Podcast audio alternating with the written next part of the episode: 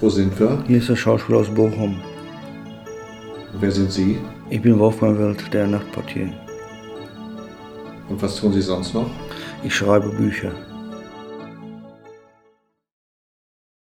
Ich schrieb mich verrückt. Texte von Wolfgang Welt. Abschied von der Trümmerfrau. Jeden Morgen, wenn ich von der Nachtschicht nach Hause komme, sitzt meine Mutter im Bademantel in der Küche und studiert die Todesanzeigen oder löst das Kreuzworträtsel in der Watz. Die anderen Seiten der Zeitung überfliegt sie nur. Manchmal, nach dem Ableben eines Prominenten, bringe ich ihr eine Bild mit. In die Taz, die ich abonniert habe, hat sie erst zweimal reingeguckt, als Stories von mir drin standen. Sie hat mir zwei Joghurts, mein Frühstück, auf den Tisch gestellt. Tausendmal habe ich ihr gesagt, dass sie deswegen nicht aufzustehen brauche.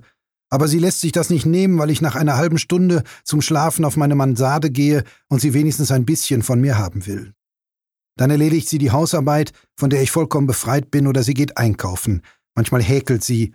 Ihre Gardinen sind bei der Verwandtschaft begehrt. Für meine Schwester und deren Mann kocht sie mit.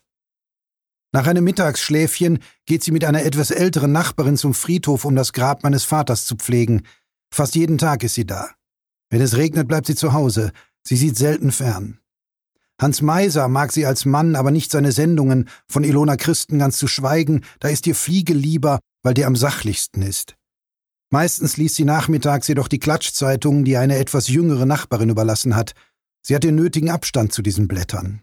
Ihre Lektüre ist eine genauso dumme Angewohnheit wie das tägliche Glücksrad gucken. Damit sie mal auf andere Gedanken kommt, habe ich ihr neulich einen Roman von Ulla Berkewitz in die Hand gedrückt. Sie hat ihn auch gelesen und sich gewundert, wieso die Autorin so gut übers Dritte Reich Bescheid weiß. Die ist so höchstens so alt wie du.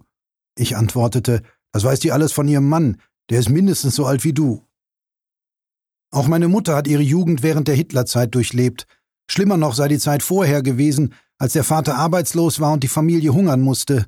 Im BDM durfte sie nur hinterherlaufen, weil ihr Vater, ein in sich gekehrter kommunistischer Bergmann, keine Uniform für sie kaufen wollte. Ihr Pflichtjahr leistete sie bei Verwandten in einer Bahnhofsgaststätte ab, wo sie nach Strich und Faden ausgebeutet wurde.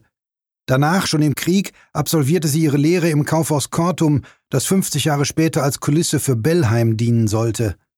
Hier, sagt sie, habe sie viel fürs Leben gelernt und man merkt ihr an, wie gerne sie von der Zeit erzählt. Zweimal in der Woche ging sie damals ins Kino. Die alten Darsteller kennt sie alle noch, wenn sie heute in alten Streifen im Fernsehen auftauchen. Ihre Lieblinge waren nicht die gängigen Stars wie Hans Albers und Heinz Rühmann, sondern eher subtilere Charaktere wie Heinrich George, Ernst von Klippstein und Karl Radatz. 1944 wurde sie dienstverpflichtet in einen kriegswichtigen Betrieb, wo sie für die russischen Zwangsarbeiter kochen musste. Den Krieg beendete sie als Funkerin in Schleswig-Holstein. Als der Führer starb, musste sie heulen. Zu Fuß lief sie nach Bochum zurück. Sie fing auf der Zeche Bruchstraße in der Küche an. Ihre Gefühle waren wohl etwas verwirrt, kein Wunder in jener Zeit.